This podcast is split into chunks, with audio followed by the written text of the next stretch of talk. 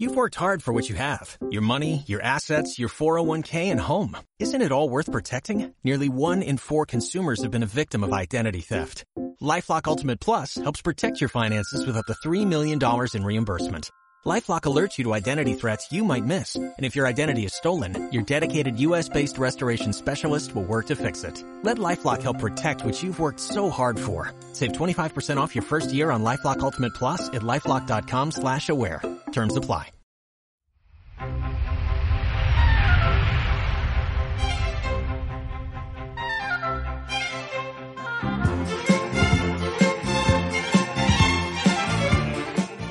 Maestros de la pintura. Peter Paul Rubens. Es el pintor del barroco por antonomasia, estudioso del arte clásico de los grandes pintores del Quattrocento. Importó de la Italia de Amberes el gusto de las grandes composiciones, los juegos de luz y las combinaciones de colores. De gran aceptación entre los príncipes y dignatarios, sus obras rebosantes de dinamismo fueron expuestas en la iglesia, palacios y sirvieron como modelos a imitar. Culto, burgués y diplomático, Rubens no olvidó sus referentes flamencos y conjugó el ideal de belleza de los artistas italianos con la representación de la realidad, atributo tradicional de la pintura de Flandes. Fruto de esta conjunción surgieron las robustas figuras femeninas que le han hecho tan famoso.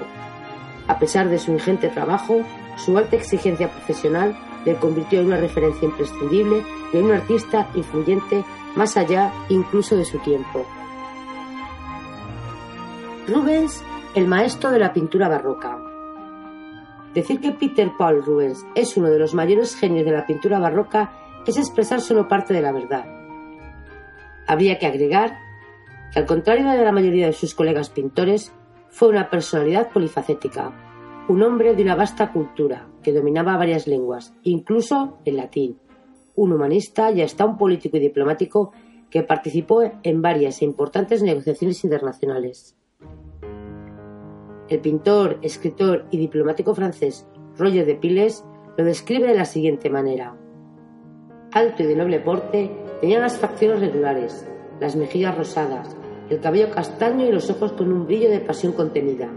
Su compañía era seductora, su temperamento afable, su conversación grata, su ingenio vivaz y penetrante, su manera de hablar tranquila y juiciosa y el tono de su voz agradable, lo que le hacía elocuente y persuasivo. Lo anterior indica que Rubens recibió una esmerada educación, lo que en aquella época significaba que había nacido en el seno de una familia de buena situación económica y social. En efecto, su padre Jacques Rubens fue un abogado que estudió Derecho en la Universidad de Louvain, Padua y Roma, y antes de ser designado regidor del Ayuntamiento de Amberes, de donde era originario, en 1561. Ese mismo año contrajo matrimonio con María de Pipelix, la pareja profesaba un ferviente catolicismo, pero la represión de Felipe II contra los calvinistas derivó en sospechosas de Jans y su esposa. En secreto se habían convertido al protestantismo. No hay pruebas determinantes de que esto fuera cierto, pero si es real que el magistrado veía los efectos de la intransigencia religiosa en la suerte que corría para algunas familias amigas, Jans entonces se exilió con su mujer y sus cuatro hijos que ya tenía a la ciudad alemania de Colonia. Allí, la princesa Ana de Sajonia, esposa de Guillermo de Orange, llamado el taciturno y enemigo de Felipe II, lo contrató como secretario. Pero Guillermo pronto descubrió que su mujer y Jans se habían convertido en amantes. La perspectiva para éste era la condena de muerte, pero María movió cielo y tierra para salvar la vida de su marido. Pagando una abultada fianza, obtuvo una condena de reclusión seguida de un nuevo exilio, esta vez cercana a la ciudad de Sielle. Allí nacieron Philippe en 1573, Peter Paul, el futuro pintor, el 28 de julio de 1577. Aunque nacido en tierras alemanas, Peter Paul siempre se sintió natural de Flandes. En 1578, Jan obtuvo un indulto y la familia regresó a Colonia, donde Philippe y Peter Paul estudiaron en un colegio de los jesuitas. Al morir Jan, en 1588, María, su esposa, decidió regresar a Amberes con sus hijos, estableciéndose en el centro de la ciudad con la ayuda de su padre, un próspero farmacéutico. Peter Paul continuó los estudios en la Escuela Latina de Rumbau Verdoc, en la que conoció los clásicos griegos y latinos e hizo amistad con Baltasar Moretus. Este, años después, sería el director de una famosa editorial fundada por el flamenco de origen francés Christopher Platin. En la actualidad, en Amberes, hay un museo llamado precisamente Platin Moretus, que entre las obras que conserva hay un retrato del fundador de la editorial realizado por Rubens. La situación económica de la familia no era bollante y María de Pipelik se sintió obligada a conseguir una buena dote para su hija Blandine. Philippe y Peter Paul dejaron los estudios entre 1588 o 1589 y comenzaron a trabajar. Philippe, gracias a sus estudios de filología, y Peter entró como paje al servicio de la condesa de Margarita de Liege de Arenberg. En 1590 ante las protestas porque no quería dedicarse a un oficio servil, su madre le hizo entrar como aprendiz en el taller del paisajista Tobias Bergetz. No hay datos, ni documentación ni testimonios acerca de si este paso fue dado únicamente por necesidad económica o si el niño había manifestado alguna inclinación por la pintura. Fuese una u otra razón, lo cierto es que esta decisión constituyó la semilla para que surgiese una de las figuras más importantes de la historia del arte. Tobias no era un artista destacado, por lo que tal vez su elección como primer maestro para Rubens tuvo que deberse a cuestiones financieras y a un lejano parentesco que lo unía con María, la madre de Peter Paul. Rubens estuvo un año con Tobías y continuó su aprendizaje con Adam van Noort. Con este permaneció de 1591 a 1594, pero abandonó su taller al no soportar el carácter inconstante e irascible del maestro. Otto van Behn, uno de los pintores más prestigiosos de Amberes y conocido como Octavio Baenus, fue el siguiente profesor hasta 1598, cuando con 21 años rindió ante la Corporación de San Lucas de Amberes el examen que lo habilitaba para trabajar como pintor independiente. De estos años data su primera versión del tema bíblico Adán y Eva. Con gran énfasis, Van que formaba parte de los romanistas de Amberes, un grupo de pintores que hizo su aprendizaje en Italia, había instado a Rubens a que completara sus conocimientos en aquel país, que constituía un punto de referencia ineludible para los jóvenes artistas del resto de Europa. En Peter pesaban además antecedentes familiares. Su padre había estudiado en Italia y su hermano Philippe hacía varios años que trabajaba en Roma. Él no podía ser menos. Y el 9 de mayo de 1600 Inició su viaje hacia el país trasalpino con el propósito de profundizar en los saberes de la obra del Renacimiento y de la escultura clásica. Venecia fue su primer destino, y allí conoció a un noble que se presentó como el duque de Mantua, Vicenzo Gonzaga, para cuya familia ya había trabajado Tiziano varias décadas antes. Durante casi nueve años, Rubén estuvo vinculado a la corte de Mantua, para lo que ejerció no solo como pintor, sino también como agente diplomático. Ansioso por encontrarse con su hermano Philippe, en julio de 1601 viajó a Roma. En la antigua capital imperial, quedó deslumbrado con el arte de Caravaggio, Miguel Ángel y Rafael. Gran parte de esta primera estancia en Roma está sumida en el misterio, no porque el artista llevase una vida reservada, sino simplemente porque escasean los testimonios y documentos de ese periodo.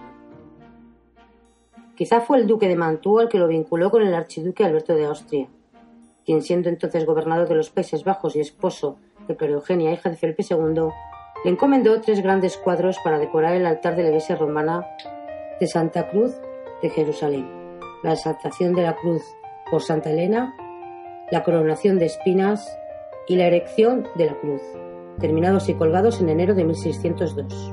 En ese tiempo también realizó una versión de la Piedad, durante mucho tiempo atribuida a Anthony van Dyck, y una Susana y los viejos o Susana en el baño. En estas obras no solo se revela la influencia de Rubens que estaba recibiendo del arte italiano, sino también su intención de italianizarse. Salvo en Susana y los viejos, los colores son aún apagados, aunque la composición de las masas de personajes y su monumentalidad anuncian al artista maduro. De esa época son dos retratos que, sin ser verdaderas obras maestras, anticipa la calidad de Rubens en este género, retrato de un joven sabio y retrato de un joven pintor, que según algunos expertos es un autorretrato. Además, investigaciones realizadas en el siglo XX adjudican a Rubens de este periodo una primera versión del juicio de París y una leda. En 1602, Rubens vivió en Mantua, pero el duque no le hacía encargos importantes, tan solo copias y restauraciones de obras de otros pintores. En 1603, sin embargo, le encomendó una misión diplomática trascendental para sus intereses. Viajar a España y entregarle a Felipe III y a su valido, el duque de Lerma, varios regalos. La mayoría obras de arte y copias de los más famosos artistas renacentistas. La intención de Vicenzo Gonzana era congraciarse con el rey, su favorito, para que le designara almirante de la flota española. Desde un punto de vista personal, la visión sirvió al pintor para conseguir nuevos clientes y obtener una visión más amplia de los problemas europeos. El mundo renacentista se desclavajaba e iba camino de alumbrar un continente muy diferente al de épocas anteriores. Europa se dividía espiritual e intelectualmente. El catolicismo perdía el monopolio del cristianismo. En las ciencias, Klepper y Galileo cuestionaban conocimientos absolutos e inmutables. En el plano político, el imperio español se debilitaba. La autoridad central se deterioraba en Alemania. Inglaterra era un volcán y muchos estados italianos perdían su independencia y la monarquía centralizaba el poder en Francia. Las artes no podían permanecer ajenas a esa convulsión que se daba en casi todos los niveles, y el estilo barroco fue la máxima expresión artística de un siglo agitado y convulso. Significó una reacción contra el clasicismo al buscar fugaz, el movimiento, la profundidad, las certezas relativas frente a las absolutas, las formas abiertas, la unidad compositiva dependiente de un motivo central y las composiciones grandiosas y triunfalistas. Monarcas y nobles solicitaban esto último para demostrar su grandeza y la Iglesia Católica para seguir las directivas de la Contrarreforma. En este mundo complejo y cambiante, Rubens desarrolló en las décadas siguientes su arte y dotes diplomáticas. A ello contribuyeron su vasta cultura, adquirida con lecturas de obras de ciencias, historia, geografía, arqueología, poesía y filosofía, y los conocimientos que le brindaron sus viajes por Italia, España, Inglaterra, Francia y Holanda. En la referencia a la primera misión diplomática, Rubén encontró, no sin esfuerzo, la todavía casi nómada corte española en Valladolid. El círculo más íntimo del rey se las ingenió para impedirle que transmitiera las aspiraciones del duque de Mantua respecto a la dirección de la flota española, pero para el pintor su estancia en Valladolid fue un éxito. Logró gran fama con un retrato ecuestre, el duque de Lerma, innovador porque lo hizo de frente, marcando el escorzo del caballo y el jinete. Además, dejó para el rey una serie de cuadros titulado Apostolado, gesto con el que terminó asegurándose una excelente clientela. Recibió ofertas para quedarse en España, pero el ambiente artístico del país no era de su gusto y pensó que con 26 años era mejor para su carrera continuar aprendiendo en Italia. Así regresó a Mantua, donde el duque le hizo por fin los primeros encargos importantes. La Santísima Trinidad, adorada por la familia Gonzaga, Bautismo del Cristo y Transfiguración. Tres obras para la Iglesia de la Trinidad de Mantua que muestran un estilo ecléctico, oscilante entre lo que aprendió en Flandes y lo que influyó en él los italianos. De la primera solo quedan fragmentos porque fue destrozada por las tropas de Napoleón las otras dos revelan el peso sobre el que Rubens ejerció en la escuela veneciana. En 1505 regresa a Roma, donde su hermano Felipe, bibliotecario del cardenal Ascanio de Colonna, y un compatriota, Jean-Man Gemeler, también bibliotecario, pero de la familia Cesi, le llenaron el camino que le permitió obtener nuevos encargos. Los Cesi precisamente financiaban la construcción de la iglesia de la Orden de los Oratorios de San Felipe Neri en el centro de Roma. Esta familia constituía un singular ejemplo de la contradicción que conmocionaba en Europa. El cardenal Paolo Cesi y su hermano Federico ordenaron alrededor del 1600 la construcción de la capilla Cesi en Santa María la Mayor. Pero el mismo Federico, graduado en ciencias naturales, fue uno de los cuatro fundadores en 1603 de la Academia Nacional de los Linces, una de las más antiguas y prestigiosas de Italia.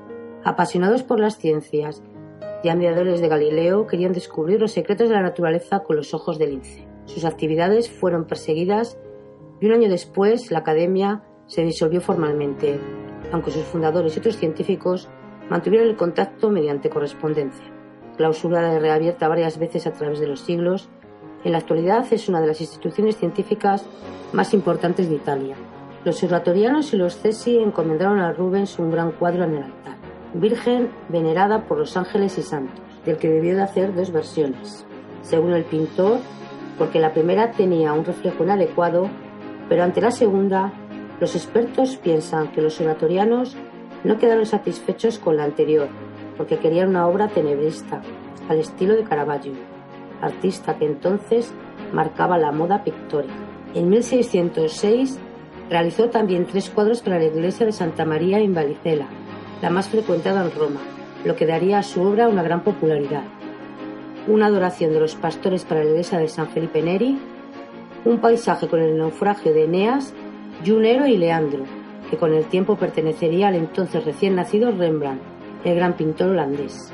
Rubens realizó varios viajes a Génova en 1607, ciudad en la que se encontraba especialmente a gusto y en la que retrató a numerosos miembros de la nobleza.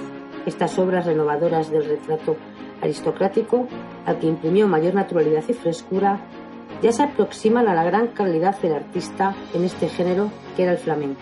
Destacan los retratos de Brígida Espinola Doria, Catarina Gimaldi Doria y el ecuestre Giancarlo Doria, obras en las que logra capturar la psicología de los modelos, rompiendo con la tradición flamenca del retrato y sus rostros inexpresivos. Además, en el último de los cuadros citados, y en el San Jorge luchando contra el dragón, posiblemente también pintado en Génova en 1607, las composiciones estructuradas en diagonal, el dinamismo de los escorzos ya son elementos propios de la pintura del barroco. Vicenzo Gonzaga apremiaba a Rubens para que retornase a Mantua, pero en octubre de 1608 el pintor recibió el aviso de que su madre estaba gravemente enferma. Aunque emprendió un precipitado retorno a Amberes, cuando llegó su madre ya había fallecido.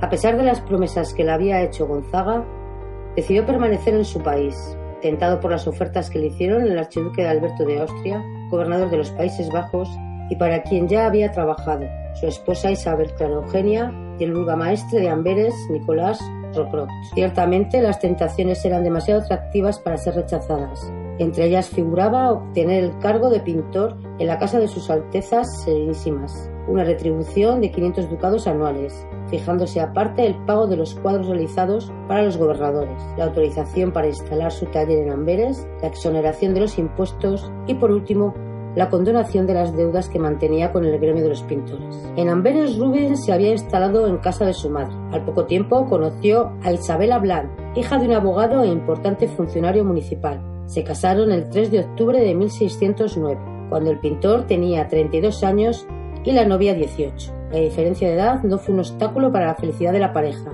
según los testimonios de la época. Tuvieron tres hijos, Clara Serena, Alberto y Nicolás. Pocos meses después de la boda, pintó el famoso autorretrato con Isabela Blanc. A pesar de las convulsiones religiosas que registraban los Países Bajos, el artista mantuvo, sin claudicaciones, su condición de ferviente católico. Instalado en la casa de la familia de su esposa, comenzó a recibir encargos importantes como la adoración de los Reyes Magos. Para una sala del ayuntamiento, erección de la cruz para la iglesia de Santa Barbuga en Amberes y el descendimiento de la cruz encargado por la cofradía de arcabuceros para su capilla de la catedral. Rubens logró una combinación de colores fuertes y un tenebrismo en la composición, con gran dinamismo y monumentalidad. Estas obras, en las que aún predominaba el estilo ecléctico, le dieron fama en los medios artísticos del país. Durante la primera mitad de la década de 1610, Rubens se dedicó a pintar retablos, casi 60 al final del decenio. Estos trabajos constituyeron la base para rehabilitar una gran casa del barrio de Wapper, adquirida en 1611 por la cantidad de 17.600 florines. Rediseñada por él mismo, la nueva vivienda de Rubens recordaba las mansiones italianas de entonces, amplias habitaciones, biblioteca, un espacioso estudio para él y sus discípulos, un gran jardín con un arco que incluía dos sentencias de Juberal, Dejemos a los dioses el cuidado de procurarnos sus dones y de concedernos lo que nos conviene, pues ellos quieren a los hombres más de que los hombres se quieren a sí mismos. Y pidamos la salud del cuerpo y la del espíritu, un alma fuerte que no tema la muerte, inaccesible a la cólera y a los deseos vanos. Los expertos estiman que estas inscripciones responden a la aproximación de Rubens al pensamiento neoestoico, acorde con lo de los principales humanistas flamencos de este periodo. Sus concepciones se ajustaban al metódico y rutinario estilo de vida que llevaba. Se levantaba a las 4 de la madrugada, iba a misa, trabajaba varias horas mientras un empleado le leía textos clásicos latinos, comía frugalmente, cabalgaba por los campos que circulaban la ciudad y volvía a casa para cenar con la familia, amigos y vecinos. A partir de 1615, Rubens consolidó su propio estilo. Se conservan centenares de estudios y bocetos al natural de los personajes que retrataba, de su mujer, de sus hijos, de escenas religiosas y paisajes, así como de pequeños detalles destinados a obras más grandes. En todos estos trabajos se advierte que el artista retorna en parte a fuentes flamencas al dejar de un lado el tenebrismo a modo Caravaggio y buscar una mayor luminosidad, aumentar los tonos claros en su paleta y perfeccionar los acabados y contornos y exaltar la vida. De estos años destacan Venus del Espejo, La huida de Egipto, El rapto de las hijas de Leucipo, La última comunión de San Francisco, El hijo pródigo, El combate de las Amazonas, el retrato de los archiduques, un tríptico sobre la incredulidad de Santo Tomás, en el que introduce el retrato de Nicolás Roproc y su esposa. Dos grandes cuadros de altar, los milagros de San Ignacio Loyola y los milagros de San Francisco Javier. Y 39 pinturas para las bóvedas y las naves laterales de la iglesia de los jesuitas de Amberes. Estas últimas obras fueron pintadas en una estrecha colaboración con su taller en el que tenía ayudantes de la Italia de Anthony van Dyck, Lucan Bosterman, Paulus Pontius, Christopher Hegel y Jacob Jordans. Rubens hacía los bocetos y los dibujos, y sus discípulos realizaban los trabajos bajo su atenta vigilancia, corrigiendo y dando los toques finales. En este aspecto cabe destacar la honestidad intelectual del pintor, que siempre otorgó la autoría correspondiente a sus colaboradores. Además, solía trabajar con otros prestigiosos artistas flamencos, como sus amigos Jan Brungers o Frank Siders, con los que tenía cordiales relaciones y comparte con ellos la firma. Era tan intenso y abundante el trabajo del taller que en 1618 escribió a un aristócrata inglés con el que intercambiaba cuadros suyos por valiosas antigüedades romanas lo siguiente. Me encuentro tan sobrecargado de encargos para edificios públicos y colecciones particulares que me resultará imposible aceptar otros nuevos antes de que transcurran varios años. A mediados de la década de 1610, la fama de Rubens se había desbordado. Las fronteras de los Países Bajos y su taller empezaron a recibir encargos procedentes de diferentes lugares de Europa. En 1621 murió el archiduque Alberto y la gobernación quedó en manos de su viuda, Isabel Clara Eugenia que convirtió a Rubens en uno de sus principales consejeros y le encomendó varias misiones diplomáticas. Las dotes del canciller de Rubens ya eran conocidas en Flandes. A propósito de ellas, un compatriota flamenco había alabado en 1607, cuando Rubens aún estaba en Italia, las excelentes condiciones que reunía el pintor para tratar con la más alta aristocracia, decía lo siguiente, es un hombre en el que yo no sé qué alabar más, si su habilidad en la pintura, su habilidad en el terreno de las buenas letras o esa exactitud de juicio que sabe unir a una conversación una facilidad de palabra especialmente subyugadora. Gracias a estas cualidades, el pintor no solo participó activamente en importantes acontecimientos de la historia europea, sino que también acrecentó su fama y su clientela. En 1622 viajó a París, de allí María de Medici viuda de Enrique IV, le encargó dos series representativas de las vidas de ambos. Estaban destinadas para decorar el Palacio de Luxemburgo. De la serie correspondiente al fallecido rey, Rubens solo pudo realizar dos telas, Enrique IV en la batalla de Ivry y la entrada triunfal de Enrique IV en París, pero completó entre 1622 y 1625 21 composiciones de gran tamaño con la historia de María de Medici. Más entusiasmado con el proyecto de la biografía de Enrique IV que con la del reina vigente, Rubens no pudo concluir el encargo por razones ajenas a la pintura. En 1625 La política francesa dirigida por el cardenal Richelieu se había tornado decididamente antiespañola. Además, el primer ministro de Francia, gran administrador por otra parte de la pintura del flamenco, no lo quería trabajando en París. No se fiaba en absoluto de Rubens, al que sus espías en los Países Bajos calificaban de agente cardenal de la cueva, consejero de la archiduquesa. Como fuere, las sospechas de Richelieu no estaban desencaminadas, puesto que por el encargo de la archiduquesa Isabel, el pintor trabajó en favor de la paz en un momento especialmente delicado, momento donde expiraba la tregua de los 12 años entre la corona española y las Provincias Unidas. A pesar de que no se conocen las gestiones emprendidas por Rubens, a finales de 1623, la archiduquesa empezó a satisfacerle unos honorarios mensuales por cometidos de carácter político. La entrega de la historia de María de Medici se hizo coincidir con el casamiento por poderes de entre Carlos I de Inglaterra y la princesa Enriqueta María de Borbón en 1625. Rubens estuvo en la boda y allí conoció George Villiers, duque de Buckingham, quien tres años después lo ayudará en otra misión diplomática.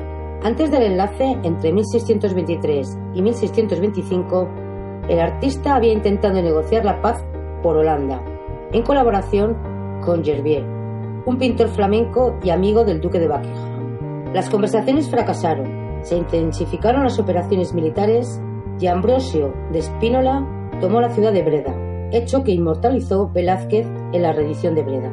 Ese mismo año, en 1625, la archiduquesa le encargó un trabajo al que ella le otorgaría gran trascendencia, el diseño del triunfo de la Eucaristía, una serie de tapices para el convento de las Descalzas Reales de Madrid donde hoy están los cartones originales de Rubens.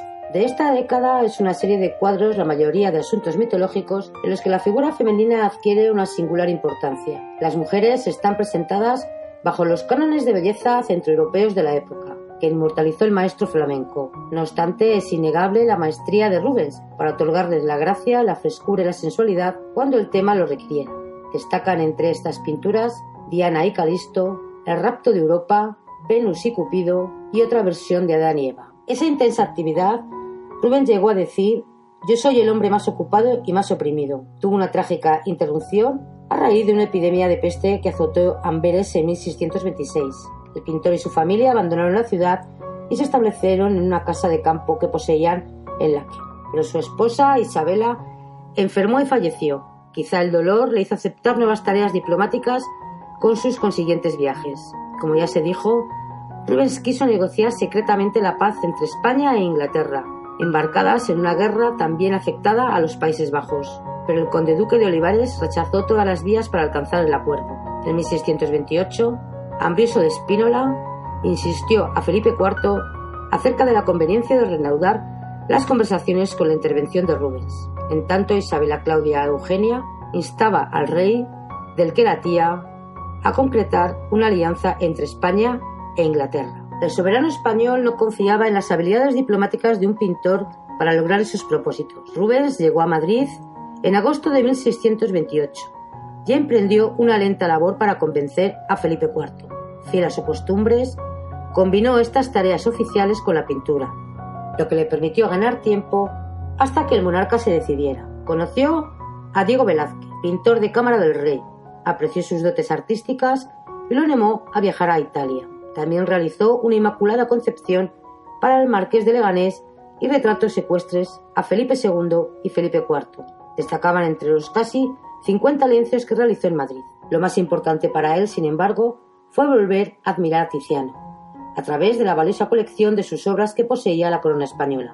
Copió mucho de los cuadros del maestro italiano y ese reencuentro con su producción abrió el pintor flamenco una nueva etapa creativa en la que la luz y el color serán fundamentales, en detrimento de formas monumentales y contornos perfectos. Solo a mediados de 1629, Felipe IV se convenció de que Rubens podía ser un buen negociador. Le otorgó el título de caballero, le asignó una retribución de mil ducados anuales y lo nombró secretario del Consejo de Flandes, con el cometido de iniciar las negociaciones con Inglaterra. El pintor y diplomático llegó a Londres en junio de ese año y se dedicó a persuadir a Carlos I de las ventajas de la paz y de la alianza con España. Por supuesto, a pintar también fue. Realizó el San Jorge liberado a la princesa, atribuyendo al santo el rostro del rey y a la princesa el de la reina Enriqueta María.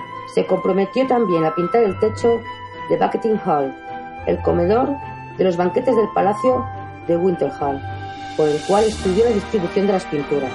Estas obras las completó en 1635 y las envió a Londres. También hizo para el soberano inglés copias de los cartones del triunfo de César. Durante los diez meses que pasó en suelo inglés, Rubens pintó y habló con los reyes de arte y filosofía. Negoció la paz y recibió honores, entre ellos los del doctorado por la Universidad de Cambridge, con el título de Sir. En marzo de 1630, tras acordar las bases del Tratado de Paz, que se firmarían pocos meses después con España, regresó a Amberes. Con casi 53 años, el artista ya estaba cansado de viajes y solo deseaba una vida apacible.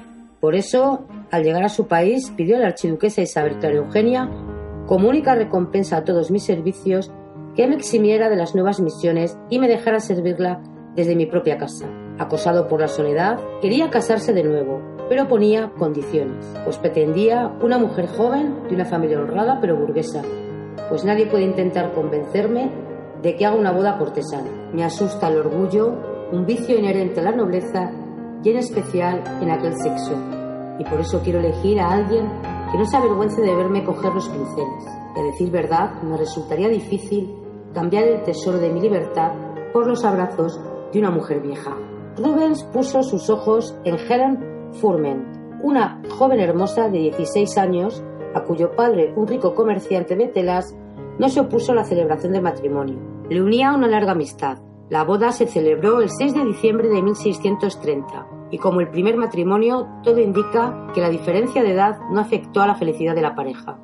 El artista adquirió nueva vitalidad y la esposa, a partir de entonces su modelo favorita, se constituyó en la musa de sus últimos años. Tuvieron cinco hijos: Clara Joana, Franz, Isabel Helen, Peter Paul y Constancia Albertina, que nació tras la muerte del pintor. El nuevo estado de ánimo de Rubens se expresa en dos de sus obras fundamentales, El Jardín del Amor y La Kermés, como también en numerosos retratos de su esposa y de sus hijos, en los que a veces incluye su propia figura.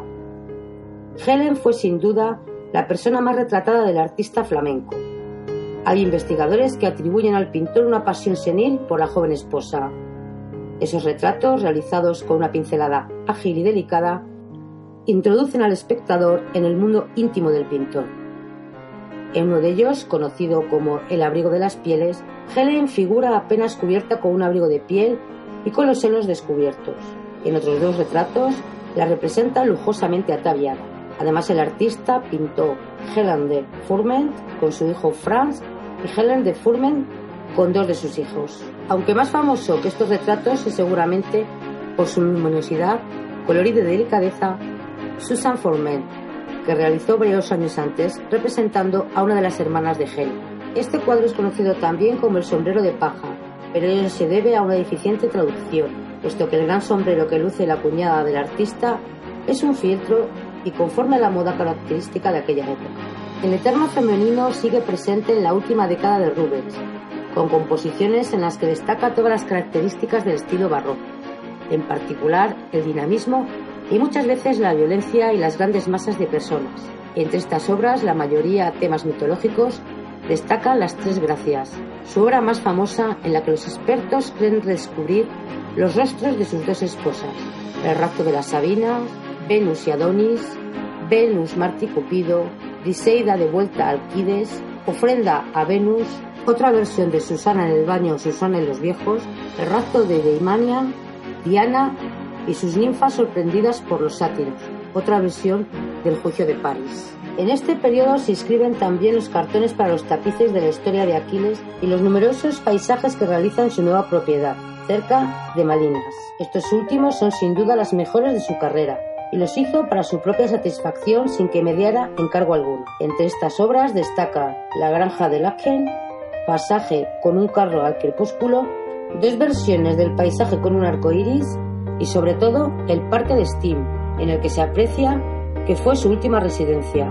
un verdadero castillo, obra de una factura casi impresionista y considerada su testamento pictórico. No obstante, siguió aceptando encargos para garantizar su economía. Para la archiduquesa pintó el tríptico de San. En 1633 A la muerte de Isabel Clara Eugenia, el cardenal infante Fernando de Austria, hermano menor de Felipe IV, la sucedió como gobernador de los Países Bajos. El municipio de Amberes encargó a Rubens entonces que organizara la recepción al nuevo gobernador. La pompa, entre otros elementos festivos, cinco arcos triunfales, cuatro escenarios al aire libre, fueron confeccionados por Rubens y varios pintores artistas locales. El gobernador mantuvo la antigua relación laboral del pintor con las autoridades y fue retratado a caballo en un cuadro que sin duda es adulador, pero de notable calidad pictórica, y que hace mención al triunfo de Fernando sobre los protestantes en la batalla de Nordingen, el 6 de octubre de 1634. Los últimos trabajos oficiales fueron los ya mencionados en los cuadros para la sala de los banquetes del Palacio de Woodhall, encargados por Carlos I de Inglaterra, y una serie de 112 obras, el encargo de mayor envergadura de cuanto recibió en su vida, con temas mitológicos de caza para la Torre de Parada del Pardo, en Madrid. Rubens hizo los bocetos, dirigió la realización y dio los toques finales a los lienzos, en los que participaron activamente los principales artistas de su taller, como Peter Bosch, Peter Schneider, Erasmus Kellinus, Theodor van Tunden, Jas Kosir, Corneli de Bosch y Hapov Jordans. Por desgracia, la mayoría de estas obras fueron destruidas por los soldados de Carlos de Austria en 1710, durante la Guerra de Secesión Española. Solo se conserva 40 cuadros, 14 de ellos relativos a temas mitológicos basados en la metamorfosis de Ovidio. Entre 1635 y 1640, la correspondencia de Rubens con sus amistades estaba repleta de referencias al disfrute de su vida tranquila junto a su mujer y sus hijos, y también a recuerdos no demasiado agradables respecto a sus viajes y las actividades cortesanas. En medio de tanta paz doméstica, llama la atención la violencia de algunas de sus últimas obras sobre temas religiosos. Son El martirio de San Licinio, El martirio de San Andrés, La crucifixión de San Pedro. Sus dos últimas obras fueron El autorretrato y Andrómeda y Perseo. Esta última quedó por terminar, por los achaques de gota y la artritis pusieron fin en Amberes a la vida de Rubens el 30 de mayo de 1640, casi dos meses antes de cumplir 63 años. Peter Paul Rubens es el pintor del barroco por antonomasia, estudioso del arte clásico y de los grandes pintores del Quinquecento. Importó de la Italia a Amberes el gusto por las grandes composiciones, los juegos de luz y la combinación de colores de gran aceptación entre príncipes y dignatarios, sus obras rebosan dinamismo y fueron expuestas en iglesias y palacios sirviendo como modelos a imitar. Culto, burgués y diplomático, Rubens no olvidó sus referentes flamencos y conjugó el ideal de belleza de los artistas italianos con la representación de la realidad, atributo tradicional de la pintura en Flandes. Fruto de esta conjunción surgieron las robustas figuras femeninas que le han hecho tan famoso. A pesar de su ingente trabajo, su alta exigencia profesional le convirtió en una referencia imprescindible a un artista influyente más allá incluso de su tiempo.